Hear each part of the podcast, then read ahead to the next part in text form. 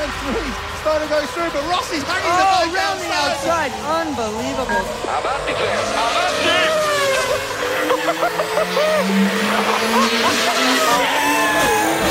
Marca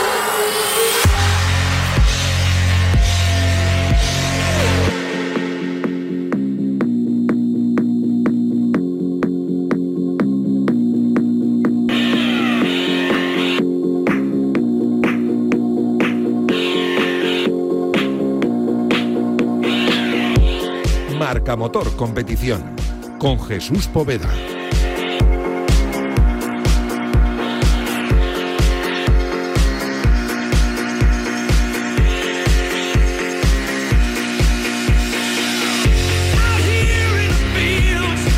¿Qué tal? Muy buenos días. Son las 11, son las 10 en Canarias. Lo de Alonso no tiene nombre. una buena quali. Exactamente. Oxidados. Efectivamente, para llevar Ahí estaba con nuestra para- Noemí de Miguel, nuestra compañera de Movistar Plus, ahora también de Dazón, que justo iba a entrevistar a, Fernan- a- a- a Fernando Alonso y por ahí llegaba Carlos Sainz para decirle eso de...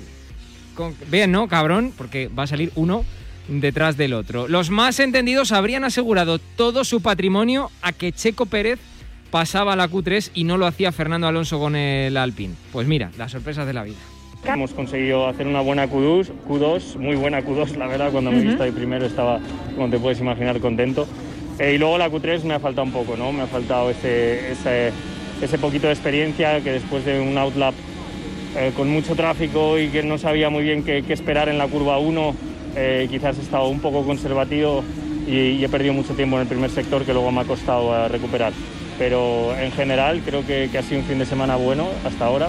Creo que, que estoy yendo rápido y que a ver si Lo de eh, Sainz nos dejó un poco preocupados porque su Ferrari se paró en su vuelta buena en la Q1, finalmente no fue a más y pudo pasar a la siguiente y a la siguiente y, y- y está ahí en esa octava posición. Dice que le falta algo de experiencia con el Ferrari.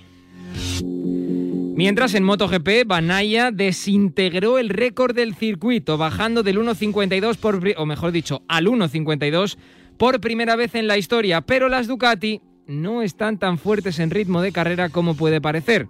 Y en la primera línea tiene a Cuartararo y a Viñales como una manada de lobos hambrientos que pretenden merendarse a las Ducati en la primera curva. Mientras, Valentino parte cuarto con una buena vuelta a rueda de su pupilo, el Poleman.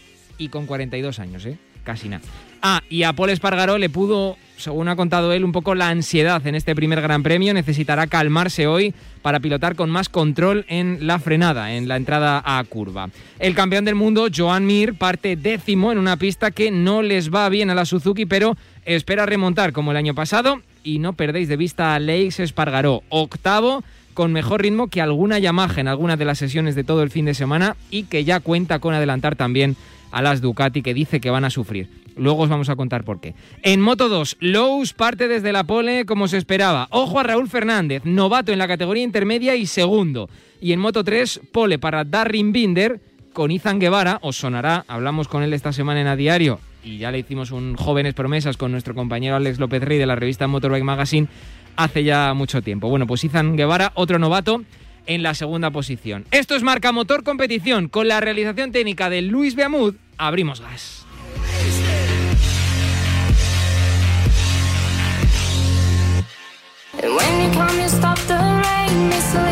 Si te pregunto qué es rojo y se transforma en verde, no, no estoy hablando de Hulk. Hablo de los semáforos de Fórmula 1 y MotoGP.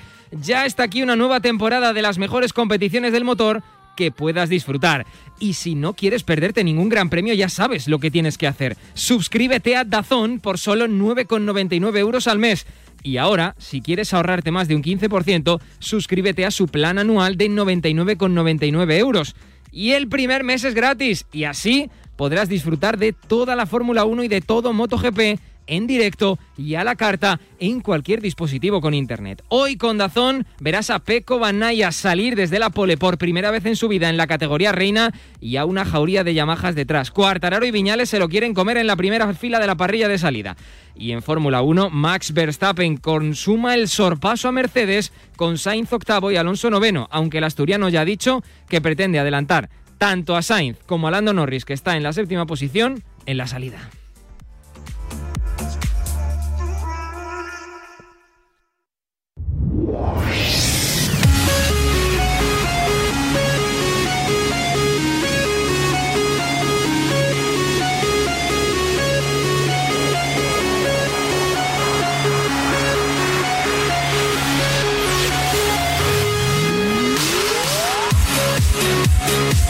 Y hoy, en las horas previas al inicio del Mundial, estamos a la, a la espera, pero es que lo que va a pasar ahora es que Jorge Lorenzo no va a estar en pista, bueno, ya se retiró en 2019, no va a estar en ninguna tele, pero va a estar comentando todo lo que pase en el Mundial de MotoGP y no solo en redes sociales, que ya estamos muy acostumbrados a eso. Cinco veces campeón del mundo, está ya con nosotros. Jorge Lorenzo, ¿qué tal? Buenos días. ¿Qué tal? Buenos días a vosotros. Eh, ¿Cómo estás? ¿Dónde andas? Pues muy bien, estoy muy bien disfrutando de, del gran día que hace aquí en, en Dubái, que llevo aquí 10 días. Antes, previamente, estuve en Maldivas. Así que como, como estás viendo, viviendo mucho la vida y disfrutando de, de, de los buenos momentos. Me consta que tenías muchas ganas de disfrutar la vida, de, de llevar una vida diferente a la del piloto, que todos sabemos que es muy sacrificada, pero hoy estamos aquí para hablar de 99 Seconds, ni más ni menos. ¿Qué es esto? Cuéntanos. Correcto, es un eh, proyecto que tenía mucha ilusión y el cual muchos aficionados siempre me, habían pedido por las redes sociales especialmente. Y era, pues bueno, comentar un poco mi experiencia, mi visión de, la, de lo que puede suceder en MotoGP, de lo que puede suceder, de lo que va a suceder.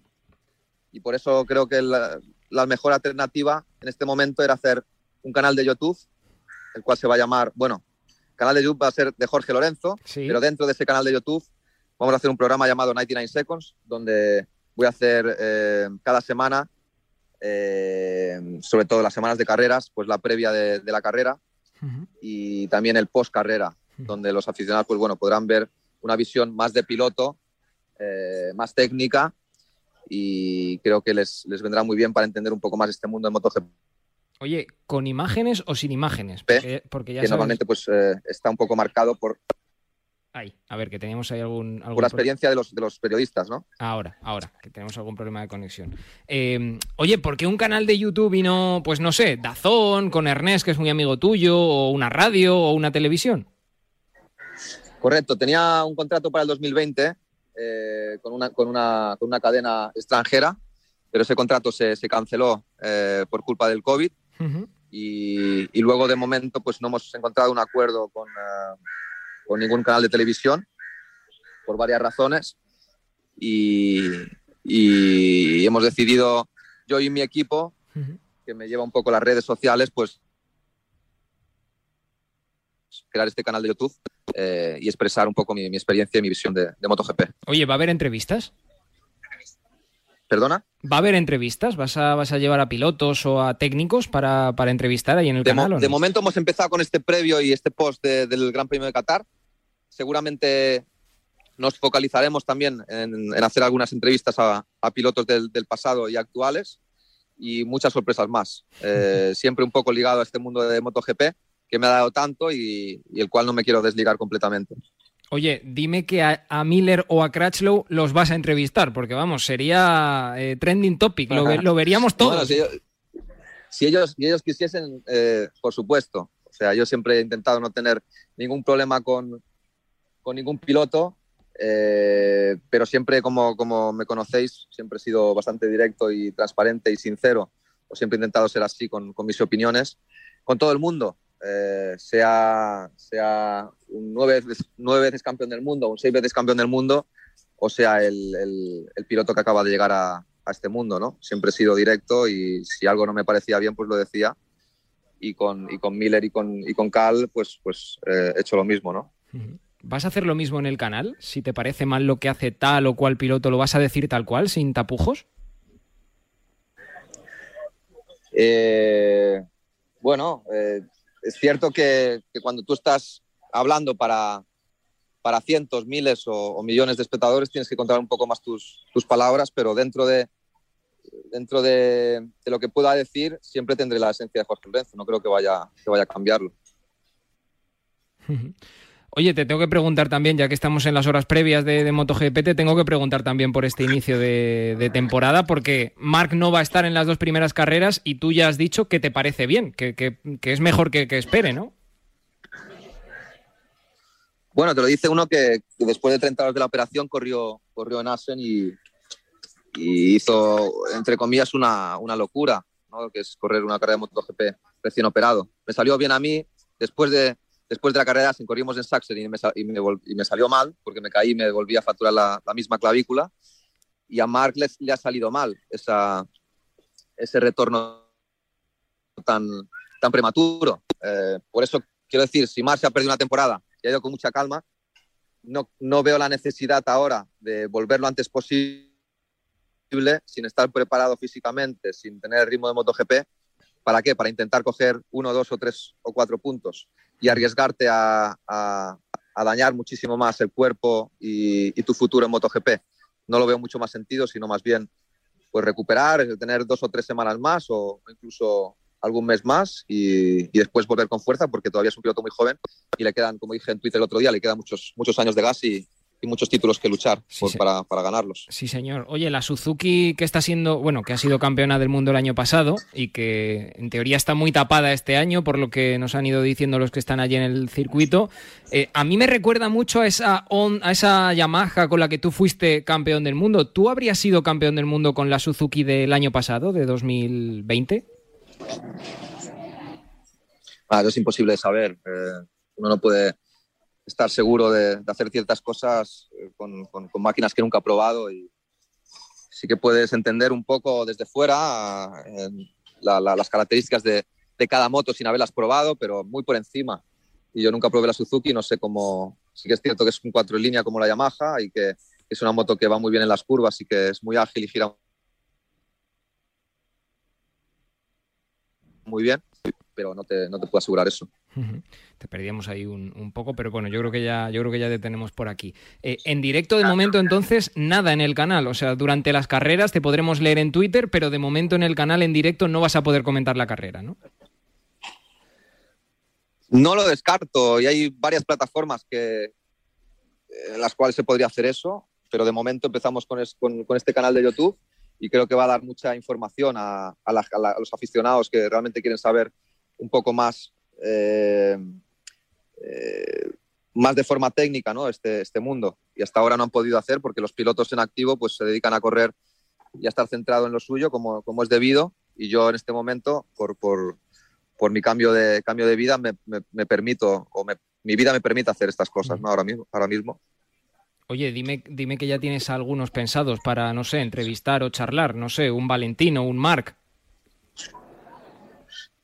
Hombre, evidentemente los pilotos que hayan conseguido cosas realmente especiales en, en MotoGP eh, serán más que, más que bienvenidos y yo estaré encantado de, de, entrevistar a, a, pedazo de campeones como Valentino, Marc y, y alguno más también del pasado. Eh, pero bueno, yo creo que al final los que han llegado al Campeonato del Mundo todos son buenísimos y todos tienen cosas que aportar y, experiencias que, que, que, que contar eh, bonitas para los aficionados. Me voy a referir a dos cosas más y al respecto del Mundial de, este año ya te, te, dejo que te marches en, esta mañana. Eh, pero bueno, de lo último que hemos sabido de, de, ti al respecto de la entrevista en El Mundo, por ejemplo, en la que bueno contaste un poco que, que si hubieses eh, puesto un poco más de intención, Rossi se tendría que haber retirado en, en 2012. A mí me queda la duda. Eh, ¿No pusiste la cláusula en el contrato porque no quisiste o porque realmente no pensaste que Valentino podría volver a la fábrica de los tres diapasones? Bueno, la gente, mucha gente que no ha vivido la competición no entiende mucho ese extremo, digamos, competitividad o incluso egoísmo, competitividad e incluso egoísmo de los deportistas. Pero al final, cuando tú quieres ser el mejor y tú has llegado muy, muy lejos en el deporte, el deporte te exige ser, tener ese, ese egoísmo y esa, esa protección de, de, de, tus cosas y tus secretos y todo, ¿no? Y, y tu posición. Entonces, eh, sinceramente, como siempre he sido, o, o casi siempre, o he intentado ser, ser sincero, y, y en esta entrevista también lo dije, y es la verdad, yo creo, mi verdad. Eh, yo en ese momento, como dije también en la entrevista, creo que sí quedó reflejado en la entrevista, no imaginaba que Yamaha iba, iba a estar interesada en volver a coger a Valentino y por eso quizá no puse la cláusula, pero si hubiese podido dar marcha atrás, eh, es posible que me hubiese planteado eso, ¿no? Eh, al final uno tiene que mirar sus intereses y, es posible que lo hubiese, lo hubiese hecho. Bueno, pues Jorge Lorenzo, canal de YouTube, eh, 99 Seconds, que es como se va a llamar el programa. Nueva etapa para el cinco veces campeón del mundo, que va a ser comentarista de todo lo que sucede en el Campeonato del Mundo de, de, MotoGP. Y oye, Jorge, entonces lo de volver lo descartamos definitivamente porque estuviste muy cerca de Aprilia, ¿no? No, eh, al contrario que se han publicado algunos, algunos medios, la opción Aprilia solo fue para ser probador, nunca me planteé volver a, competir con, con Aprilia. Eh, sí, que, sí que estuve muy cerca, de, estuvimos muy cerca de, de volver a unirnos con, con, con, Ducati. Y al final por, por decidí que no, que no me convenía y que, y que mejor dejarlo estar y, y seguir con esta vida que, que, estoy disfrutando ahora. Por cierto, ¿de Moto 2 y de Moto 3 vas a hablar también o no? ¿Perdona? Digo, ¿de, de Moto 2 y Moto 3 vas a hablar también en el canal o no? Sí, ¿no? Por, por el momento no, porque como ya vais a comprobar, eh, el otro día estuve grabando prácticamente cuatro horas, al final quedaron más de 30 minutos y se, ha, se, hace, se ha hecho bastante, bastante extenso.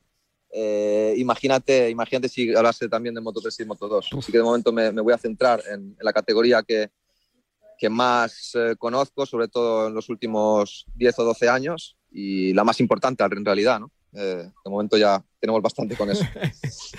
Hay bastante, sí señor. Jorge, que, que, nada, recuerdo hace dos años cuando te retiraste allí en Valencia, te vi como un hombre nuevo, te vi con un peso de encima que te habías quitado y te veo disfrutar de la vida en redes sociales, macho. Te veo que estás como quieres y yo que me alegro. Un abrazo y muchas gracias. Pues muchas gracias a vosotros por la entrevista y, y que os vaya, os vaya muy bien. un abrazo. Para Jorge Lorenzo, nosotros seguimos. Esto es Marca Motor Competición en Radio Marca. Gracias, adiós. ¡Jo, qué bien! Esta misma tarde me instalan la alarma. Pocas empresas conozco que te den servicio en el mismo día. ¡Qué eficacia! Claro, ahora entiendo las buenas valoraciones que he leído de Securitas Direct en cuanto al servicio y atención al cliente. Confía en Securitas Direct. Ante un intento de robo o de ocupación, podemos verificar la intrusión y avisar a la policía en segundos. Securitas Direct, expertos en seguridad. Llámanos al 900-103-104 o calcula online en securitasdirect.es. Hoy juega España y parece no tenías muchas ganas de jugar a España. Yo, como español, quiero jugar a la selección siempre. Me gusta mucho y digo fuerte, España. Para todos aquellos que no tienen ganas de ver selección española, puedes motivar escuchando Radio Marca aquí con Edu García y Javier Mara. Porque aquí en Radio Marca, deporte es nuestro. Radio Marca. Ha sido convincente. Luis Enrique, soy tu fan más fan. Las ocho y media de la mañana, lunes a viernes Radio Marca. La tribu es la mejor tertulia, en a diario con Varela. Todos los días de 8 y media a 10, los mejores colaboradores están en la mejor tertulia deportiva de la radio. Borja Fernández, Iván Campos, Javier Clemente, Paco Gémez, Pérez de Rozas y muchos más. Aquí, en Radio Marca, el deporte es nuestro. Las ocho y media de la mañana. ¿Quieres aprender a apostar? ¿Trucos para ser más rentable en las apuestas deportivas? FreeBet con Javi Amaro aúna a los mejores expertos para repartir pronósticos gratis. Hola Charlie, de Fútbol Invisible, ¿qué tal? Muy buenas. Hola, muy buenas Amaro. Arroba José Mabet, ¿qué tal? Muy buenas. Hola Javi, ¿qué tal? Muy buenas. Conseguir que interpretes el juego y tengas las mejores claves para ser un ganador. Hola Pensador, ¿qué tal? Muy buenas. Muy buenas Javi. Con nosotros Sergi de estos tenis. Muy buenas Javi. Marca en verde tu apuesta con FreeBet. Solo en Radio Marca te enseñamos a jugar con responsabilidad. Los miércoles, de una y media a dos y media y tras el partidazo de Cope y Radio Marca, las mejores apuestas con Javi Amaro.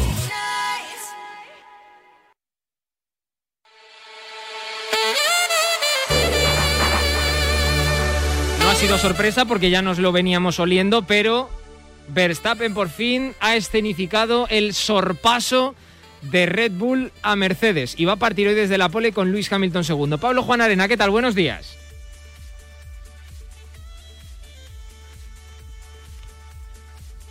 Pablo Juan Arena, ¿qué tal? Buenos días. A ver si conseguimos recomponer la comunicación con Pablo Juan Arena, que, le hemos tenido aquí hasta hace un momentito y me ha dicho, oye, me tengo que ir, eh, me conecto por, por Timeline, como no podía ser de otra manera. Ahí le tenemos. Hola Pablo, buenos días, de nuevo. Hola, justo, justo cuando me estabas presentando, de repente desconectando, volviendo a conectar, No ya sabes, nada. la, tecnología. La tecnología que a veces nos facilita la vida y a veces no. Eh, que nada, Verstappen ya escenifica el sorpaso. Madre mía, Honda, y eso que no está como motorizador oficial este año en Fórmula 1.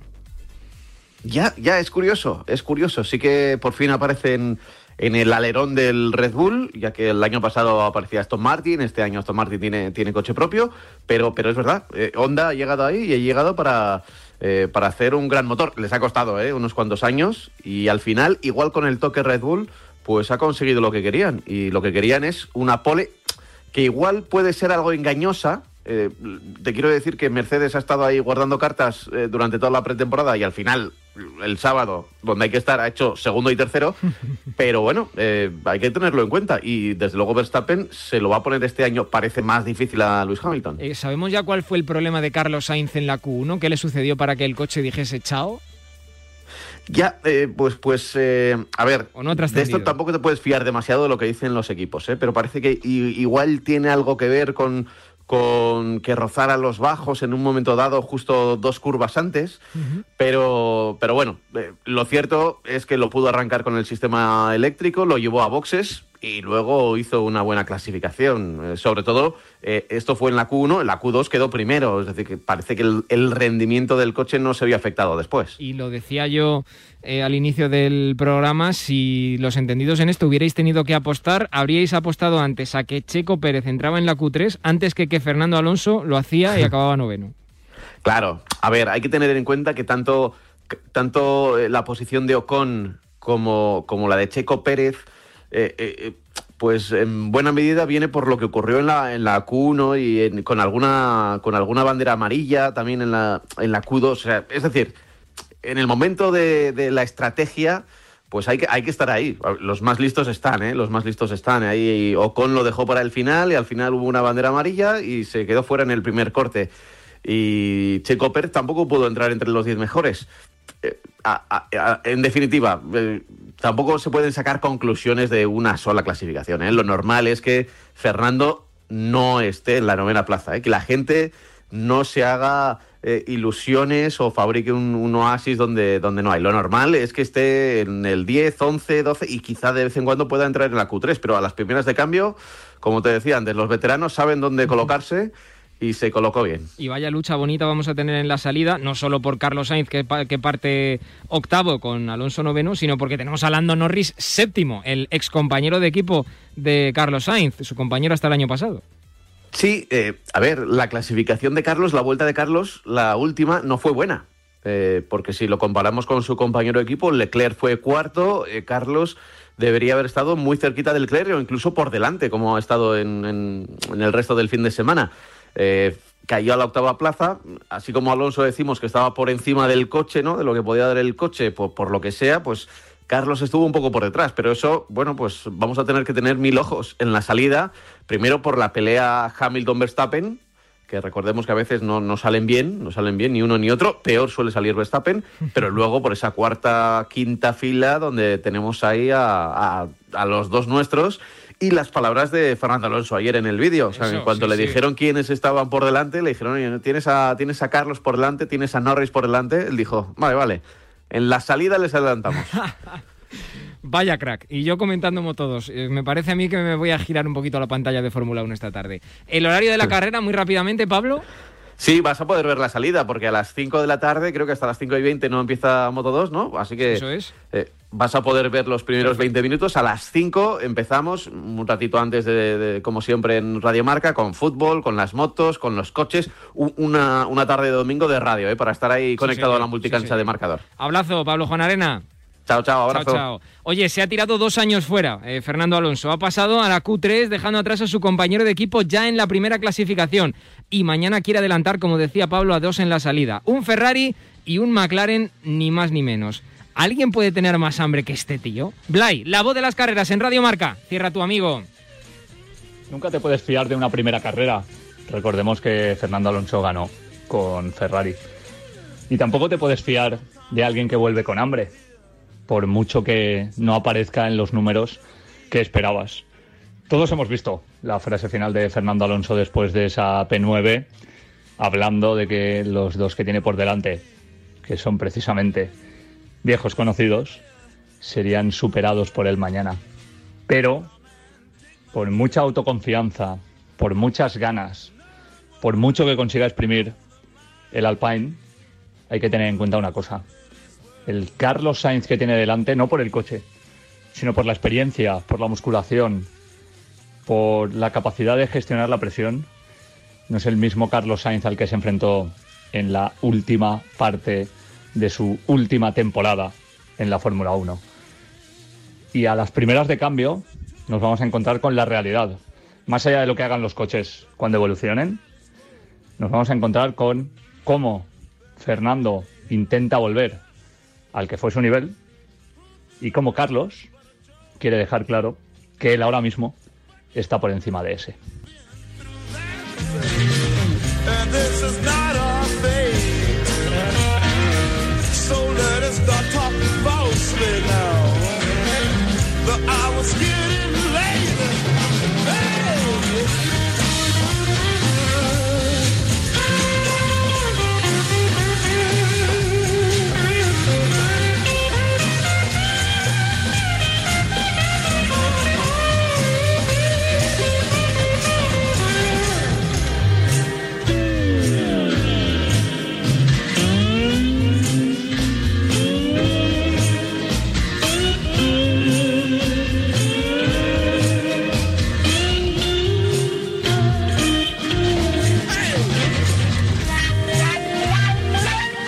Marca Motor Competición con Jesús Poveda.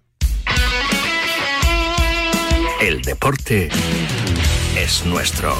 Radio Marca.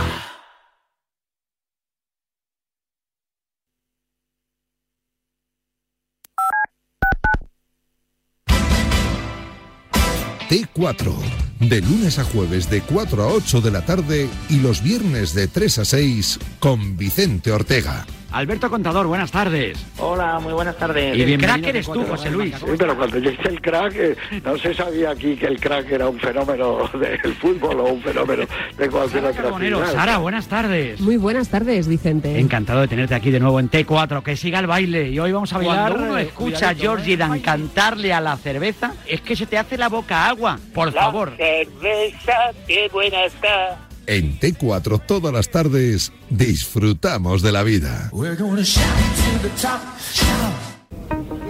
Penalti, ¿eh? Bar, bar, bar. El sonido de marca se escucha en redacción marca. Estaban en las quinielas eh, en el momento en que ficharon a LeBron James. Lo que le van al, al Sevilla es sobre todo. Bueno, Tampa era el. Redacción Marca es un podcast exclusivo de Audible, la plataforma de audio de Amazon. Pablo Juan Arena te trae todo lo que se escucha en la redacción del diario líder en España. Caminamos hasta la sección de polideportivo donde nos encontramos. Yo me acuerdo del Gran Premio de Estados Unidos 2010. Yo esta temporada de MotoGP la veo con sorpresa. Supone una magnífica noticia para la Fórmula Un complemento perfecto a la actualidad deportiva. Solamente el 70% de nuestros encuestados. Por la calidad Más análisis, más información y mucho más que deporte. Ya- es que ya no es un noviazgo lo de Messi y el, y el Barça. Es ya un matrimonio. Hizo llorar a mi hijo, pero también ha hecho llorar a Cristiano Ronaldo. ¿eh? Y una, una cosa compensa a la otra. Redacción Marca, solo en podcast, solo en Audible.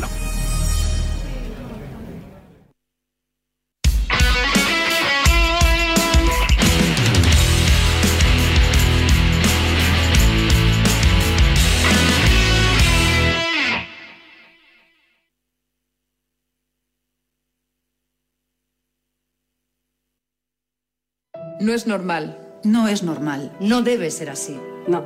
No podemos acostumbrarnos. No. Que haya personas viviendo en la calle no es normal.